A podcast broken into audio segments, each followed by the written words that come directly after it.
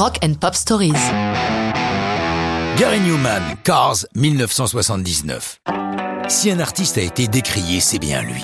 Le champion de la musique réalisée avec des machines. Pourtant, Newman est loin d'être un ennemi des guitares. D'ailleurs, sa vocation musicale a été encouragée par son père, chauffeur de bus, qui a cassé sa tirelire lorsque Gary était ado pour lui offrir une Gibson Les Paul Sunburst. Newman l'explique clairement, je cite, je n'ai pas été vers la technologie par coup de cœur, je ne suis pas Kraftwerk. Dans tous mes disques, je l'ai ajouté à ce que nous avions déjà, basse et guitare.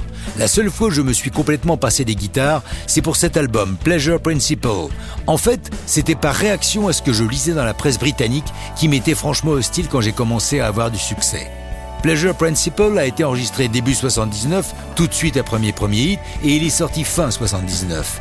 Après tous ces papiers qui disaient que la musique électronique était froide et sans âme, j'ai voulu prouver que nous pouvions faire un album qui tienne la route et qui soit puissant sans qu'il y ait la moindre guitare. C'est la seule raison pour laquelle il n'y en a pas sur cet album.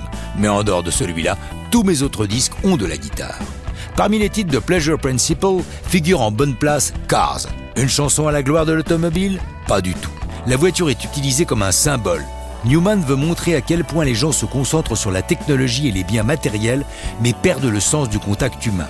Quand on pense que cette chanson date de 79, je serais curieux de savoir comment il juge les premières décennies du 21e siècle. Cars est publiée le 21 août 79 au Royaume-Uni et elle se classe numéro 1. Aux États-Unis, la chanson est publiée le 5 février 80. En 81, apparaît une nouveauté sur le marché américain, la chaîne musicale MTV. Ils n'ont que très peu de clips, 200 quand ils démarrent. Parmi ces 200, Gary Newman, toujours à l'avant-garde, a fait réaliser une vidéo. Du coup, il est intensément programmé, permettant à Cars d'être le plus grand succès de Newman en Amérique du Nord, top 10 des classements, ce sera la seule fois.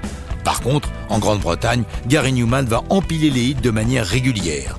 Alors que Cars est une chanson très critique sur le mercantilisme de notre société de consommation, ça n'empêchera pas Nissan, puis Oldsmobile, d'utiliser la chanson pour leur film de pub, ce qui ne gêne pas Newman, bien au contraire.